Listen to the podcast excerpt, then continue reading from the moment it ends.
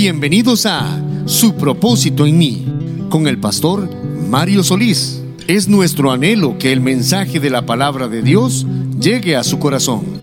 Cada semana, la predicación expositiva del Evangelio refrescará su alma y le invitará a tomar decisiones para glorificar a Dios. Espérelo cada semana y descubra usted también su propósito en mí.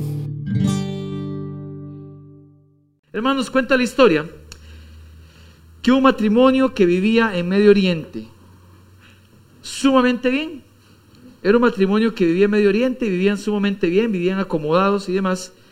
Y este matrimonio comenzó a asistir a una iglesia donde había bonito compañerismo, había buena prédica.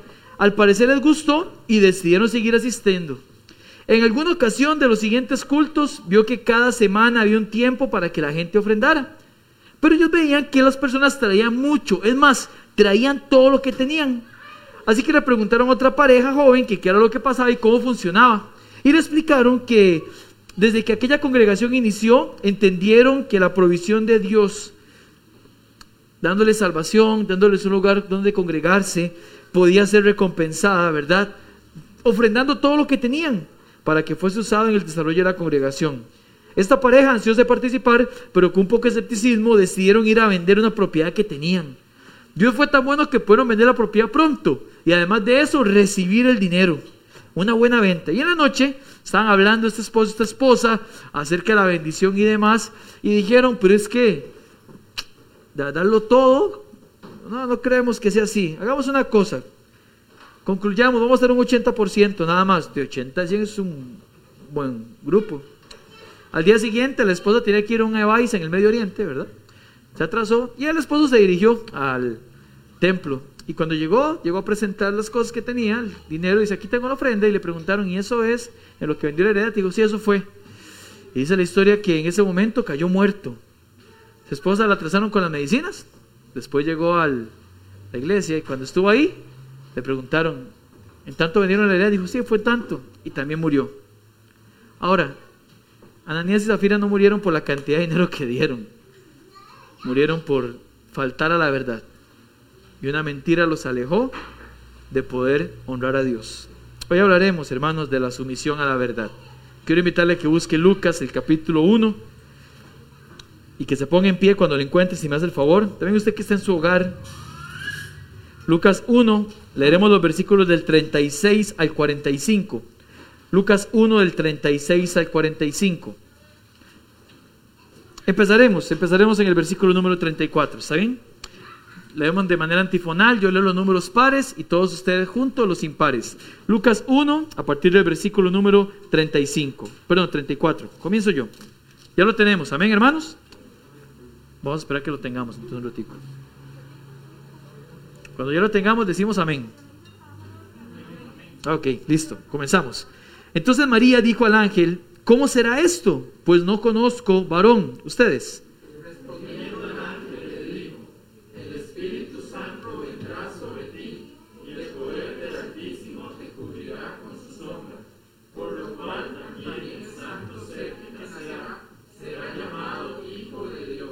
Y he aquí, tu parienta Elizabeth, ella también ha concebido hijo en su vejez, y este es el sexto mes para ella, la que llamaban estéril. ¿Ustedes? Entonces María dijo, he aquí la sierva del Señor, hágase conmigo conforme a tu palabra, y el ángel se fue de su presencia. ¿Ustedes?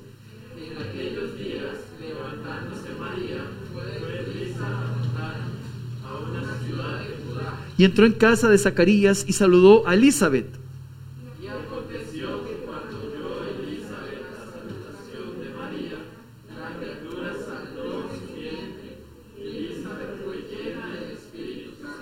Y exclamó a gran voz y dijo, bendita tú entre las mujeres y bendito el fruto de tu vientre.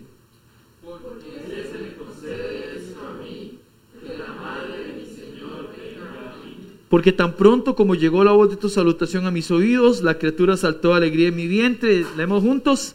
Y bienaventurada la que creyó, porque se cumplirá lo que fue dicho de parte del Señor. Gracias Dios por ser bueno. Porque nos diste la oportunidad en tu, palabra, Señor, de meditar hoy en la mañana y también ahorita con los hermanos. Señor, oro para que sea una palabra que cale en nuestros corazones y nos ayuden a ver la necesidad que tenemos de ser sumisos a la verdad. Oro Dios para que no haya nada en nuestros hermanos en la transmisión que les distraiga, Señor. Y los que estamos aquí también, para que, Señor, podamos tomar decisiones, para que usted forme convicciones y nos ayude a caminar en su verdad. Se exalta y glorificado en todo. Por Jesús oramos. Amén. Puede tomar su lugar, amado hermano y hermana.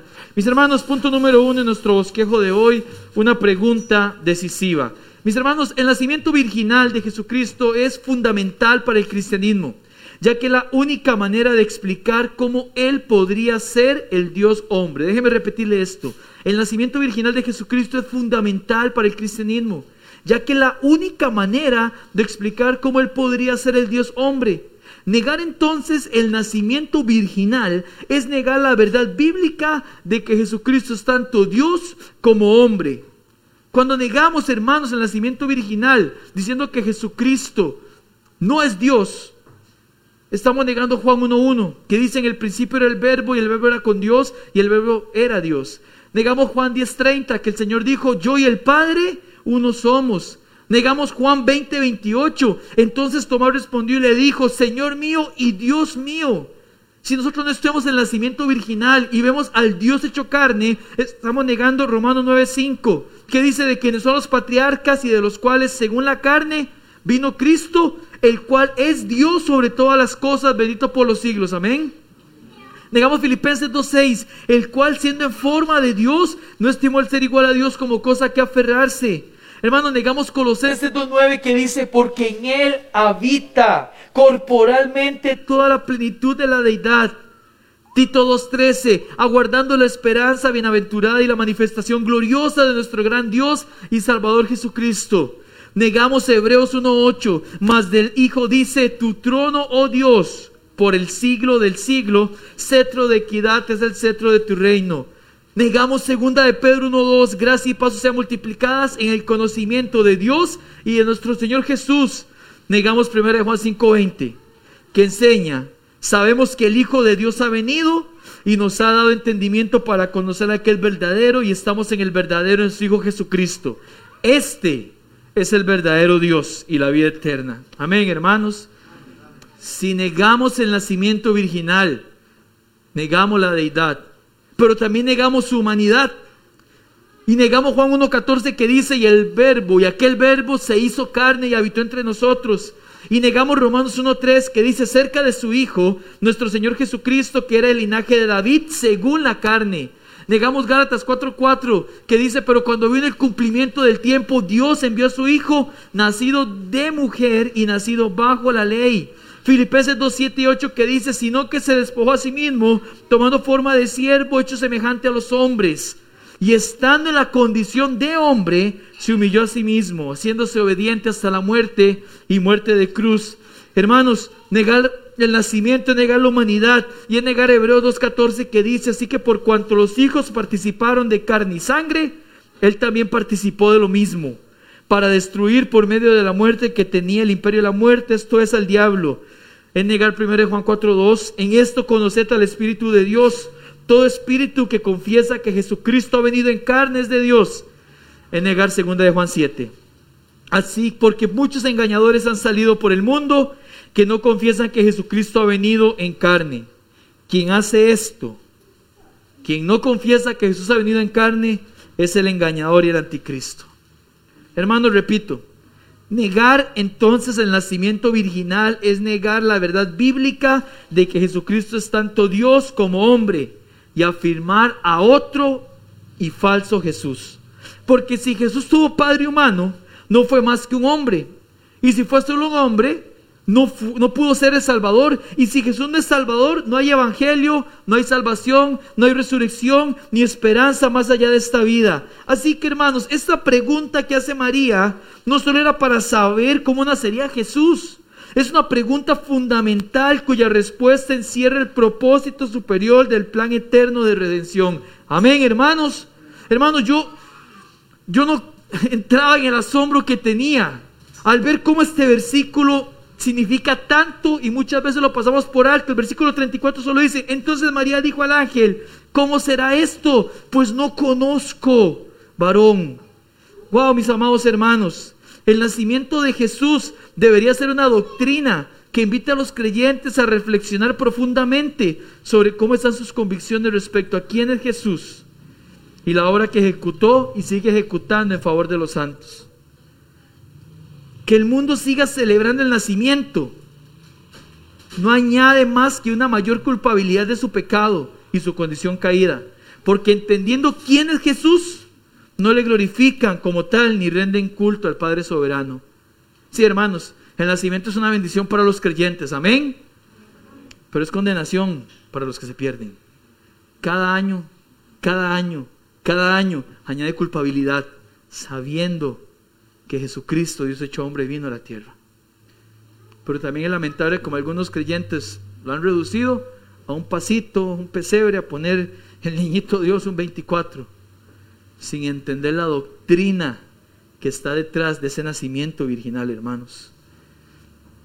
Porque la Navidad no solo testifica a favor de los creyentes, que somos bendecidos al ver al Padre cumpliendo sus promesas en Cristo, que son sí y en nosotros amén para gloria de Dios, como vimos el viernes. Amén, hermanos. Sus promesas se cumplen. Amén, hermanos como vimos en la mañana, perdón, el viernes, sino que también testifica de la culpabilidad de aquellos que detienen con injusticia la verdad y usan una fecha en la que deberían de caer humillados delante de uno de los tres acontecimientos históricos más importantes que existirán en el tiempo, junto a la crucifixión y la resurrección, para sus propios deleites.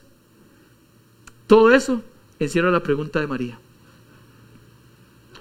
Versículo 34, hermanos, ella pregunta, ¿cómo será esto? Y aunque se podrían parecer a la pregunta de Zacarías, porque Zacarías dijo en el versículo 18 de Lucas 1, ¿en qué conoceré esto? O sea, ¿cómo podré estar seguro de esto? Son muy distintas las preguntas.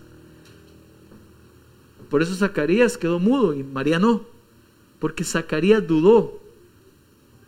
No obstante, María dice, ¿cómo será esto? Ella cree pero no logra entender en su turbación, siendo ella virgen, cómo podría procrear. Ella no duda y Zacarías sí dudó. Piense, una joven, veíamos el viernes que puede tener entre 14 y 16 años mucho. Está escuchando esto, está llegando esto a su corazón, hermanos. Claro que tenía preguntas, pero hermanos, esto es fundamental porque la sumisión a la verdad era necesaria. Y Zacarías dudó, pero ella quería preguntar cómo era todo. Es más, el nacimiento de Cristo, el nacimiento virginal de Cristo es tan relevante que el teólogo John Frame señala que este nacimiento es completamente coherente con el registro total de la doctrina bíblica. Por ejemplo, el nacimiento virginal es importante debido a, uno, la doctrina de la Biblia. Porque hermanos, si las escrituras se equivocan aquí, ¿Por qué entonces deberíamos confiar en sus afirmaciones acerca de otros hechos sobrenaturales como la resurrección? Es fundamental, dos, porque exalta la deidad de Cristo. Y aunque dogmáticamente no podemos decir que Dios podía entrar al mundo solo a través de un nacimiento original, o sea, pudo haber venido como quisiera, sin duda la encarnación es algo, es algo sobrenatural. Y eliminar lo sobrenatural de este hecho es comprometer de modo inevitable su dimensión divina. Hermanos, el nacimiento original también habla de la doctrina de la humanidad de Cristo. Esto fue lo más importante para Ignacio y los otros padres de la iglesia del siglo II, cuando se levantaron un montón de herejías que decían, bueno, Jesús no es Dios, decía Arrio, o lo contrario, no, Jesús solamente es Dios, es una emanación de Dios que anda por ahí. Él solamente entraba en un cuerpo y parecía que era humano, pero no lo era. Cuarto, hermanos, impresionante para mí esto que dice el teólogo Frame. El nacimiento original también me ayuda a entender la doctrina y la naturaleza de la gracia de Dios. Porque el nacimiento de Cristo en el que la iniciativa y el poder son totalmente de Dios. Amén, hermanos. ¿Están conmigo? Amén. Ok. Es una imagen acertada de la gracia salvadora de Dios en general, de la cual forma parte. ¿Saben por qué? Porque nos enseña que la salvación es por un acto de Dios, no de nuestro esfuerzo humano. El nacimiento de Jesús es como nuestro nuevo nacimiento, que también es por el Espíritu Santo, en una nueva creación. Amén, hermanos. Qué tremendamente importante entonces es ver esto y ver la sumisión de María al llamado del Señor. Porque hermanos, aunque no dudamos que el plan del Señor se ejecuta sí o sí, porque Él es Dios y Él no miente, la responsabilidad humana por responder afirmativamente al llamado no solo es ideal, es necesaria. Necesita el ser humano responder al llamado que su Señor le hace, porque si no acarrea juicio y condenación para su vida. Y eso fue lo que hizo María. Ella se sometió a la verdad, ella se sujetó a la verdad, pero tenía preguntas porque quería entender qué pasaría.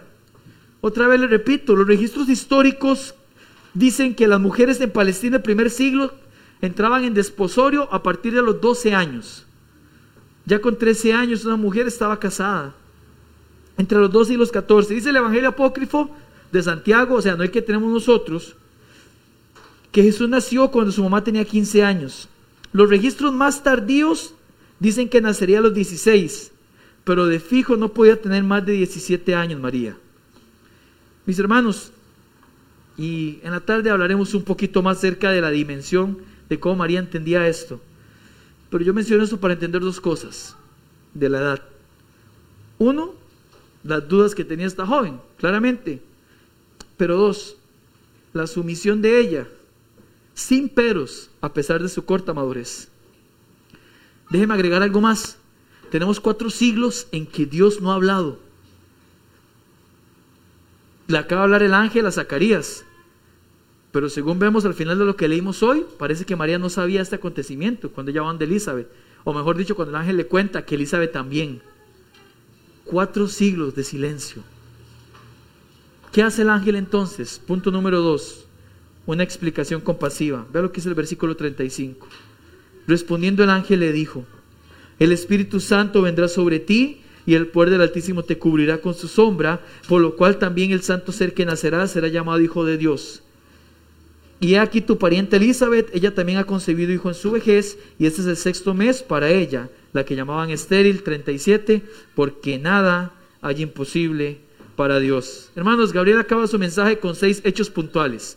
El Espíritu Santo vendrá sobre ti, le dice a María, el poder del Altísimo te cubrirá con su sombra, el santo, o lo que van a hacer es un santo ser, el santo ser va a ser llamado hijo de Dios, también que su pariente Elizabeth va a dar luz. Y dice, porque nadie hay imposible para Dios. La obra del Espíritu Santo activa la creación y activo aquí en la creación de vida en María se asocia con el poder del Padre, por eso dice el Altísimo. Un nombre de Dios está en el Antiguo Testamento, el león, para producir un santo ser. Y hermanos, el único de los nacidos que no tenía pecado, no tenía pecado fue el Señor. Amén, hermanos. Pero quiero señalar esto, y lo menciona el pastor MacArthur muy acertadamente. Algunas personas han sugerido erróneamente que la razón de que Jesús no tuviera pecado se debió a que no tuvo un padre humano. Pero no hay evidencia bíblica de que la naturaleza pecaminosa se transmita genéticamente solo a través del Padre. Porque todos los hombres y mujeres nacen pecadores porque en Adán todos mueren. Dice 1 Corintios 15, 22. Ya que por la desobediencia de un hombre, los muchos fueron constituidos pecadores. Romanos 5, 19. Quiere decir que de alguna forma, más allá de como usted y yo entendamos, Jesús fue totalmente humano, pero completamente sin pecados de su concepción. ¿Cómo esto fue? Es un misterio. La mano poderosa y soberana de Dios. En el versículo 36, hermanos, le explica el ángel que Elizabeth también ha concebido, aún en su vejez y en esterilidad. Y eso también es un milagro, amén, hermanos. Lleva una señora de 60 años, estoy embarazada. Y no podía tener hijos. Es un milagro, hermanos, también. Y entonces el Señor le dice, hay un milagro en el nacimiento de una virgen, como hay un milagro en el nacimiento de una estéril que es de edad avanzada. Y ahí llega el versículo 37, que es una frase digna de estudiar. Dice, ¿me puede ver conmigo el versículo 37? Porque nada hay imposible. Hermanos, otra vez lo leemos, sí. Uno, dos, tres. Porque nada hay imposible Hermanos, es una frase digna de estudiar por dos motivos. Primero, por lo que el contexto en que se dice. Y segundo, porque muchos la sacan de contexto. Primeramente, Gabriel está mostrando que tanto el hecho de que una mujer avanzada en años conciba, como lo más improbable que una virgen lo haga, no dependen del humano, sino del plan de Dios. Eso lo creemos. ¿Están conmigo? Amén, hermanos. Así como fue dicho a Zacarías en el versículo 20, las palabras del Señor se cumplirán a su tiempo. Sin lugar a dudas, hay una referencia clara, hermanos, aquí, que María es probable que conociera el Señor diciéndole a Abraham que Sara concebiría. En aquella ocasión, en forma de pregunta retórica, cuando le dice, Sara va a tener un hijo, Sara del Antiguo Testamento, ¿la recuerdan? Yo no la conocí, pero le leí la Biblia, ¿verdad? Ella dice que se rió. Y Señor le dice, ¿por qué se ríe? Y la pregunta que le hace es una pregunta retórica, ¿verdad? Tiene la respuesta implícita. ¿Hay para Dios alguna cosa difícil? Pero hermanos, tanto en el relato de Sara, como en el relato de Elizabeth, como el relato de María la Virgen, debe entenderse el texto de esta manera. Cualquier cosa que Dios planea se lleva a cabo porque nada es imposible para Él. Ahí estamos de acuerdo. Amén, hermanos. ¿Están conmigo? Amén. Cuando yo le digo que me amén es para confirmar que estamos unidos, para no perdernos. ¿Está bien? hermanos, y este es nuestro segundo motivo. Porque este texto no es, y no está diciendo que Dios va a hacer lo que quiera que yo le pida o quiera porque nada es imposible para Él. No está diciendo eso por más que parezcan e inclusive sean piadosos mis anhelos, yo no puedo usar una suerte de misticismo para sentir respaldo divino. Quiero ponerle un ejemplo para ver si me logro explicar mejor. Yo anhelo que el Señor nos provea y que juntos nos pongamos la camiseta, como dijo alguien ayer, para poder comprar este terreno para que podamos tener aquí la iglesia y que siga creciendo para la gloria del Señor. Queremos eso, amén, hermanos. Pero si yo le gusta esto, póngame atención, lo vamos a comprar porque nada hay imposible para Dios. Tengo un problema, porque esa ecuación es decir que Dios hará algo que yo quiero que se haga, porque Él sí puede hacerlo, claro que Él puede hacerlo, pero la pregunta es, ¿Él quiere hacerlo? Tal vez su anhelo es que estemos en otro lugar. Hace un año yo no sabía que Él tenía esto para nosotros y gloria a Dios por eso. Pero si yo pienso que vamos a comprar esto porque nada es imposible para Dios y al final no se dio, ¿qué pasó? Fue imposible para Dios comprar esto. Y por eso tuvimos que movernos a otro lugar. Ven, hermanos, la importancia de entender correctamente esto. No es un amuleto diciendo, voy a hacer tal cosa porque, bueno, nada es imposible para Dios. No, no, no, no. Dios no tiene que respaldar planes que Él no lleva a cabo. Él respalda sus planes y sus promesas. Amén, hermanos. Nada imposible para Dios lo que Él ha dicho que va a hacer no mis caprichos. Que yo le diga, hermano, porque nadie, pues no, un momento. Así no es. Y entonces, pastor, ¿cómo es? Versículo 38. María supo cómo dar una respuesta correcta. Punto número 3, la sumisión a la verdad. Versículo 38, entonces María dijo, he aquí la esclava del Señor, hágase conmigo conforme a tu palabra. Y el ángel se fue de su presencia. Hermano, María no dijo, bueno, si nada es imposible para Dios, ¿por qué Dios no se manifiesta en carne de manera espontánea? Hermanos, claramente María no diría eso porque aunque no entendiera plenamente el plan de Dios, sí entendía plenamente la obediencia que el Señor merece. Otra vez, aunque María no entendía plenamente el plan de Dios, sí entendía plenamente la obediencia que el Señor merece. Su respuesta fue, he aquí la sierva del Señor. La palabra sierva en el original debe traducirse como esclavo. Hermanos, María entendía su posición como una simple esclava de Cristo. Eso es lo que somos todos aquellos que hemos experimentado la gracia del Señor. Y aunque la traducción esclavo puede generar algo contraproducente en la actualidad, bíblicamente esa fue la palabra que Dios, conociendo todos los tiempos, decidió usar. Porque el Señor conoce todos los tiempos. Amén, hermanos.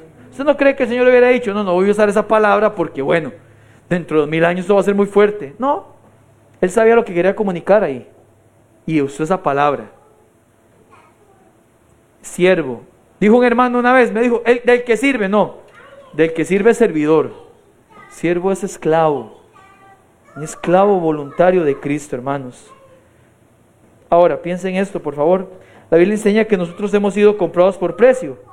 Una palabra usada en el original para cuando alguien iba al mercado de esclavos y pagaba para comprar por esa persona. Cuando una persona pagaba para comprar a alguien, ¿a quién le pertenecía ese esclavo? A quien lo había comprado. Y hermanos, ese esclavo no tenía mayor derecho que el de renunciar a todos sus derechos. Aun cuando su voluntad no era lo que su dueño le pedía, igual ejecutaba porque le pertenecía ese amo.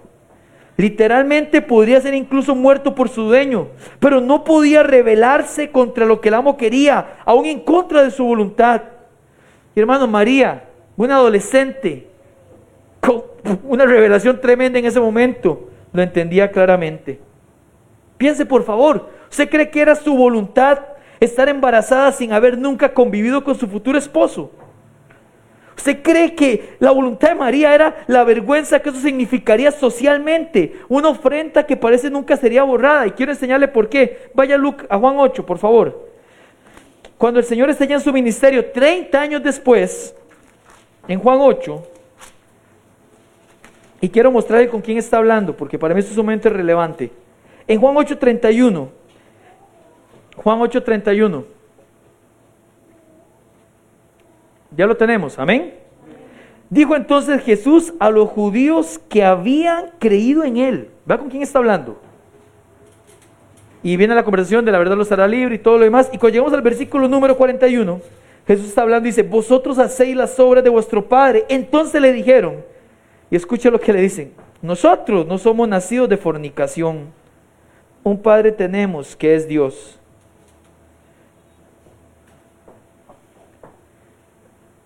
Como diríamos en Costa Rica, ven a quién le están tirando ahí.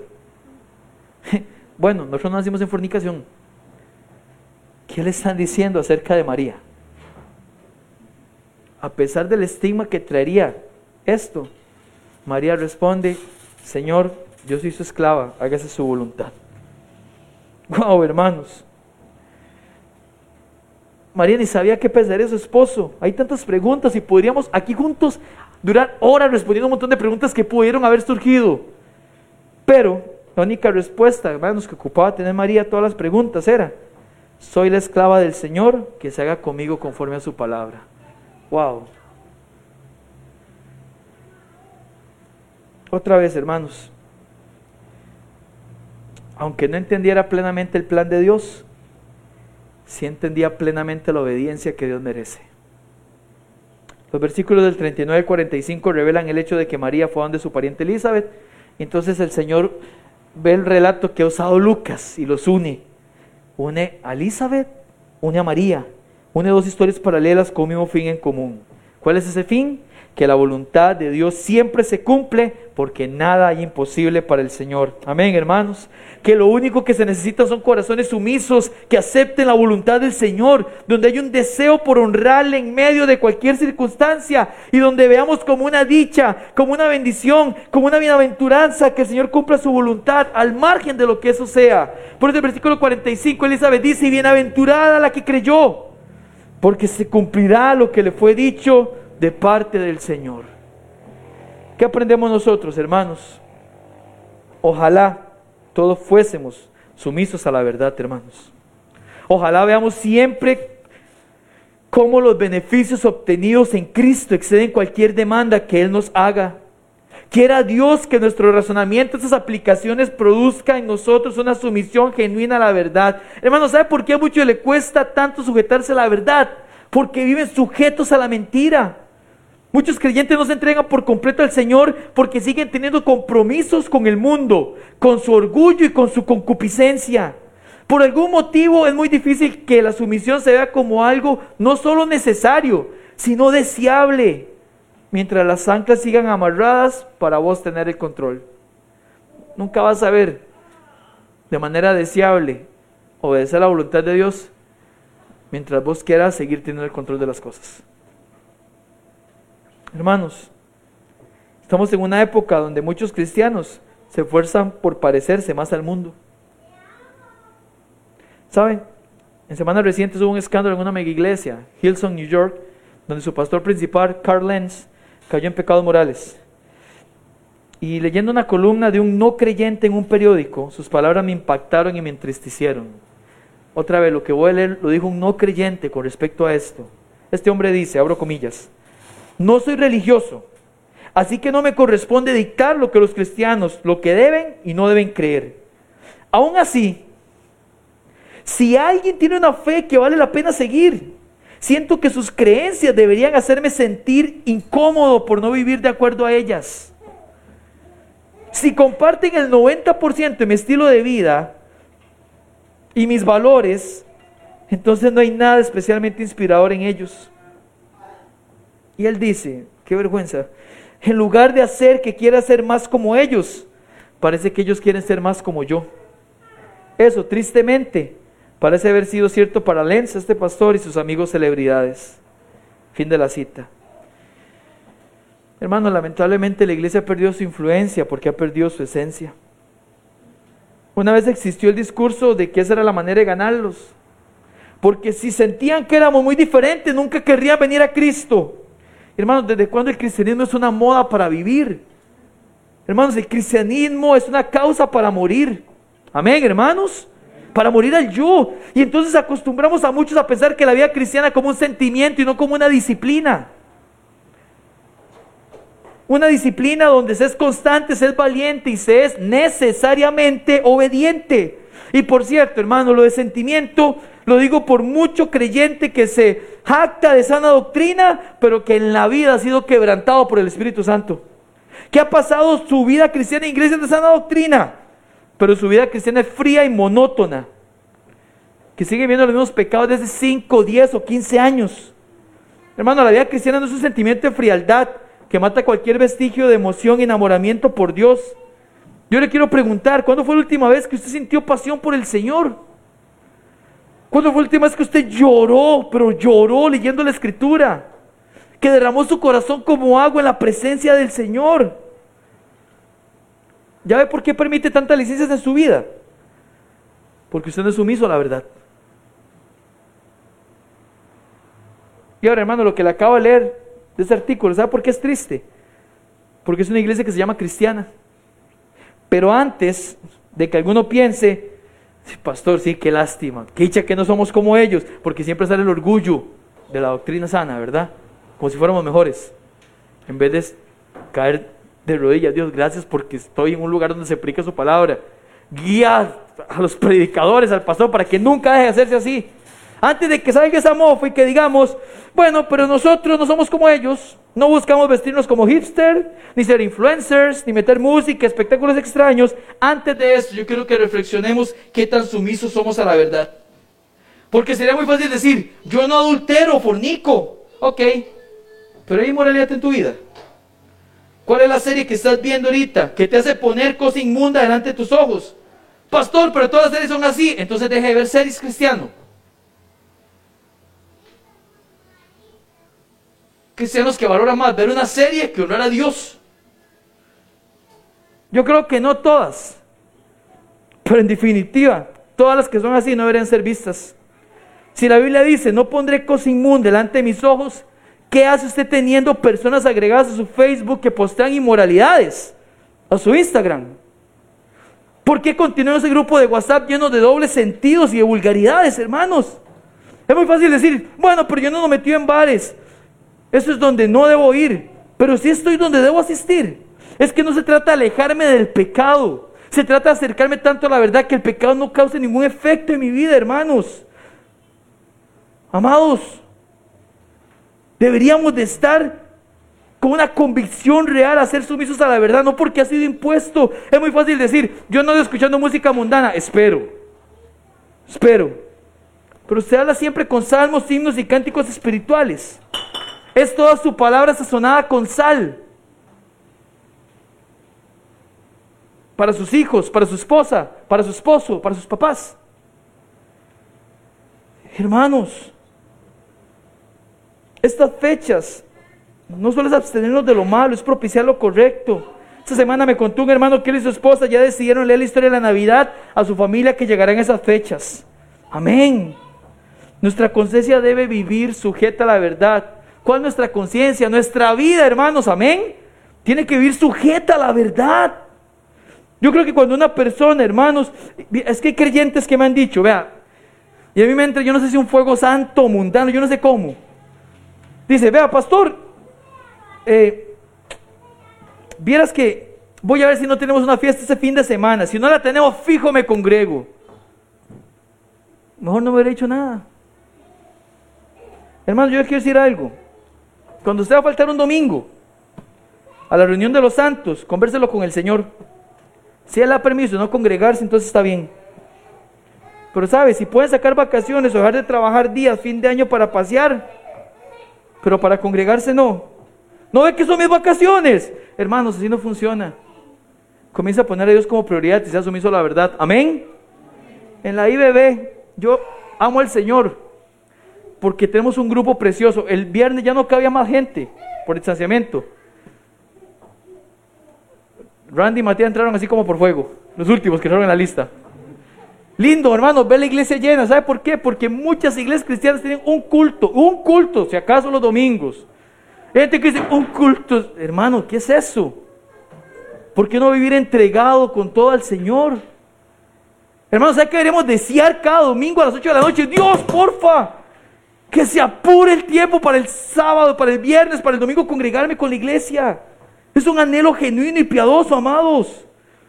Dejemos de pensar que nosotros definimos cómo obedecer a la verdad. Hay que ser sumisos a ella, mis amados. Es muy fácil decir, yo no gasto dinero en vicios, pero ¿será que sí invierto el dinero que Dios me ha provisto para que la obra crezca? Porque al final el mal uso de dinero es mal uso de dinero, sea como sea. Ahora, todo lo que he mencionado es de una iglesia bautista en Burkina Faso, por aquello, ¿verdad? Eso no pasa aquí. Amén, hermanos. Yo creo que el punto es claro. Y déjeme decir algo más por aquello. Hermanos, no siempre estaremos de acuerdo con la voluntad de Dios. Hay que ser sinceros. Pero nuestro llamado no es a cuestionarla, sino a obedecerla para que ésta se lleve a cabo. Es cierto. En ocasiones, hermanos, vamos a creer que nuestra voluntad es mejor y cuídese de eso porque no hay forma de que nuestra voluntad o cualquier voluntad humana sea mejor que el plan de Dios. Y usted dice, pastor, ¿y cómo sé si algo en mi vida es voluntad de Dios? Bueno, usted y yo lo tenemos más fácil que María. Nosotros tenemos toda la revelación de Dios. Ella no la tenía así. Somos más responsables nosotros, hermanos. Si es lo que usted quiere hacer, es el lugar que quiere ir, ese día que quiere hacer, si es la persona con la que quiere salir, si es la opción laboral que se le presenta ahí, pues ya vivir una vida piadosa, que honre a Dios, adelante. Si no, hermano amado, analice, pregunte, consulte, ore y pida la oración a otros y al final diga, Señor, aquí está su siervo, hágase tu voluntad. Le aseguro que usted es dichoso cuando hace la voluntad de Dios, la entienda o no la entienda en el momento. Es más, hermanos, le aseguro que usted es dichoso cuando hace la voluntad de Dios, la entienda o no la entienda en esta vida. Nos vamos a poner en pie para orar. Dios, gracias. Porque en su palabra vemos un ejemplo, Señor. Y es un ejemplo, Señor, para amonestarnos. ¿Cuántas veces, Dios, queremos hacer nuestra voluntad? ¿Qué cristianismo, Señor, más falso vivimos a veces? Qué falso, Dios, cuando no podemos ni siquiera apartar un día para usted, Señor, para compartir con su iglesia y los demás días para tener una devoción real en su palabra. Qué falso, Dios, cuando pretendemos ser creyentes haciendo nuestra voluntad. Padre, aparta a tu iglesia de eso, porque no somos mejores que otros, Dios líbranos de ese orgullo corporativo de creernos mejores. Humíllanos, Señor, en su presencia, exáltenos cuando sea el tiempo, pero para su gloria. Señor, que dejemos de calcular todo, Señor. Todo lo calculamos. Eh, calculamos el tiempo, calculamos a dónde vamos, calculamos lo que hacemos, todo lo calculamos para usted, Dios. Qué vida más miserable tenemos si no nos entregamos a usted en espíritu y en verdad, Dios. Qué triste llamarnos esclavos suyos, Dios, y pretender que nuestra voluntad prevalezca. Ayúdenos, Señor. Ayúdenos. Ayúdenos, Dios, porque ocupamos su voluntad. Y no la vamos a querer siempre y no la vamos a aceptar siempre porque nuestra carne se va a revelar Y nos va a molestar y nos va a provocar cosas, Dios, pero por favor, Espíritu Santo de Dios, redarguye en esos momentos para recordar que hemos sido comprados por precio y que nos debemos por entero en un sacrificio vivo, santo y agradable a usted, Señor. Gracias Jesús porque no hemos sido consumidos a pesar de nuestra maldad. Dios nos da la oportunidad de enderezar el barco, enderezar el camino para vivir para tu gloria. En tu nombre oramos y agradecemos por Jesús. Amén. Amén.